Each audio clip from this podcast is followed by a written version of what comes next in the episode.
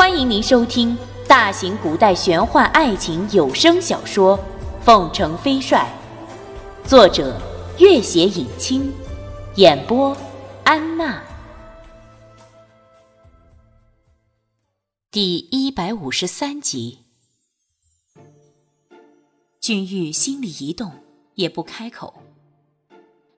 肯定是你在他面前提起过我们的名字，所以呀。他才一听我们的名字就知道我们是谁了。这一路上，我和曼青不知道已经讨论过几百回，你会在什么故旧面前提到我们？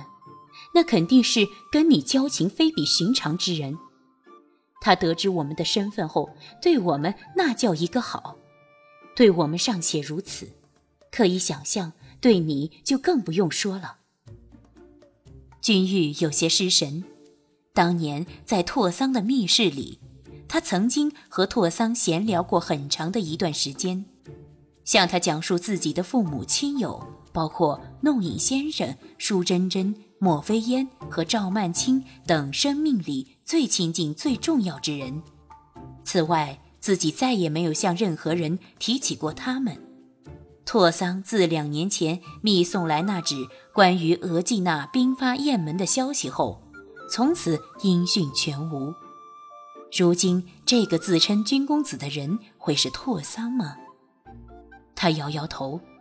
听二人的描述，那个神秘的君公子完全是俗家男子的装扮形式，又在做什么买卖？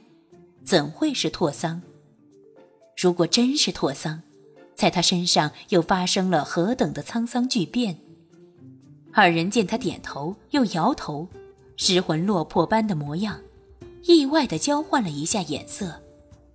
这些年来，他们从来没有在他脸上看到过这种神色，均觉得不大寻常。莫非烟轻声道：“这个人是谁呀？”君玉清醒过来，大笑道：“哈哈哈，我也不知道是谁，他故弄玄虚，好在并无恶意。”他要真是我的故旧，自然会来找我。我若没见到人，也不敢肯定到底是谁。二人听得这个答案，不禁面面相觑，大为失望。君玉看曼青满脸的失望，笑道：“哼，可惜啊，白如辉他们驻守在外地，一时三刻也赶不回来，失望吗？”公子，你好狡猾，又在转移话题。曼青瞪了他一眼，却也真的有点失望，喃喃道：“没关系，我等到大战结束才走，我看他露不露面。”哼。君玉和莫非烟对视一眼，大笑起来。莫非烟轻声道：“君玉啊，现在战况紧急，我们虽然帮不上什么忙，但是到周边筹集粮草、侦察敌情，还是没有什么问题的。你同不同意啊？”曼青和飞烟都早已不是弱不禁风的女子，二人均有丰富的商业经验，并小有武功，行事机警，胜过许多男子。君玉立刻点头：“好的，你们最好返回边境和舒姐姐会合，一起行动，也互相有个照应。到时候也许真的需要你们出大力气。”二人立刻欣然领命。战火迅速在整个北方边境点燃，一个多月下来，经历大小几十战，双方互有胜败。随后的一场漫天大雪，不但席卷了西北的黄沙，也封冻了草原的枯草。茫茫天地之间，行军困难，但是双方派出的大量兵力都在迅速集结，一场大决战已经迫在眉睫。这天中午，君玉正和众将商议完军情，忽报夏奥僧官和秦小楼来访。夏奥可谓是西北军的老熟人了，在西北军瘟疫横行的时候，正是他和老僧在军中行医，活人无数，因此不少旧将见了他，神态都颇为尊敬。寒暄几句，众人退下，夏奥掩饰不住满脸的喜色。先向君玉深深行了一礼，多谢军元帅援手。君玉立刻回礼。半年前，拉汉教傀儡强行入主圣宫，圣宫坚决不从，暗中支持的赤金族大军趁机乔装进攻圣宫，被君玉早已布下的援军击溃，并沿途追查清除了大量暗中埋伏的奸细和野心家。经此一役，拉汉教一蹶不振，再也无力继续施展阴谋，才给了圣公喘息的机会。君玉见夏傲满脸喜色，尚未开口，夏傲果然又道：“我们已经找到大住持的转世了，也得到了各方面的一致通过。”原来如此，经历了几年的风雨，如今总算大局已定。而那早已去世的前任伯克多，从此以后就再也不会为他们所苦苦寻找了。拓桑，他总算是个自由人了。君玉心里一阵激动，半晌说不出话来。夏傲叹道：“说来也是佛祖保佑啊！三个月前，我们找到大住持的转世，第二天就遭到敌人的围攻。”正在情况十分危急的时候，一个神秘人及时赶到，替我们解了围。我们想感谢他，他却不辞而别。至今啊，我们连他的姓名都不知道。君玉心里盘算着，那人多半是拓桑。不过看样子，他们教中再无其他人知道他复活的消息，自己就更不会提起，只欢喜道。贵教常施援手于外，如今得此善缘也是应该的。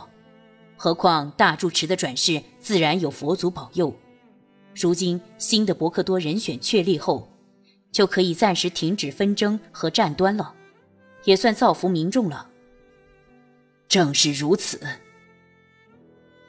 君玉自己松了口气，心想那些久经战乱争端的教众和善男信女。也都终于松了口气吧。他看向秦小楼，那次伏兵击溃赤金族和拉汉教的联军，也多得秦小楼协助。二人从小友好，又联手做了这些事情，现在见面，均是喜不自胜。经历了两任伯克多的费力，秦小楼依然牢固地坐在自己的位置上，这也与他在此地的鞠躬尽瘁分不开。夏傲又行了一个大礼。半个月后就是我教新任伯克多的加冕礼，特意请军元帅去观光。君玉回了一礼，摇摇头。大师厚意，君某本不敢推辞，无奈大战在即，实在不敢擅自离开军营，还请贵教上下谅解。既然如此，也不敢勉强元帅。只是元帅对我教有大恩，如此盛典缺席了元帅，真是遗憾啊。秦小楼也道：“既是如此，就不勉强。君玉啊，你全力以赴准备战争就好了，其他事情也无需挂怀。”君玉点头谢过二人。秦小楼又道：“听说朱瑜这几年战功赫赫，如今亲率十万大军。”为真木贴尔西夏决战的第一将领，他并不好对付，又熟悉你的很多作战习惯，你遇到他时一定要小心啊。君玉苦笑，这两年朱瑜很少和西北军直接交手，但率领大军征服了边境几个少数民族政权和部落，正逐日瓦解着中原朝廷的一道道屏风。去年。张元率领的一支精兵曾无意间遇见他的军队，双方激战半日，互有损伤，各自撤离，算是不分胜负。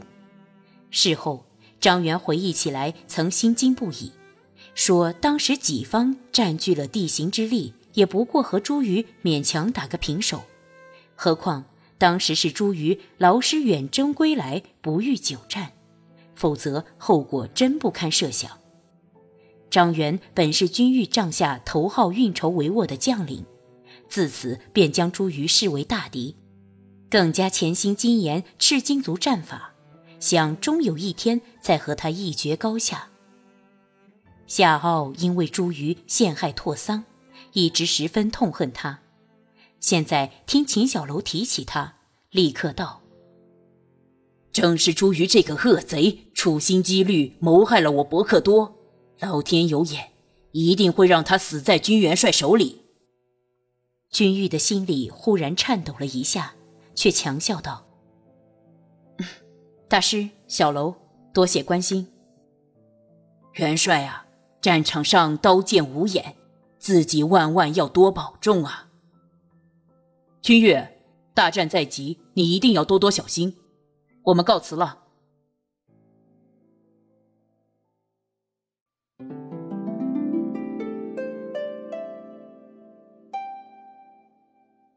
本集播讲完毕，感谢您的关注与收听。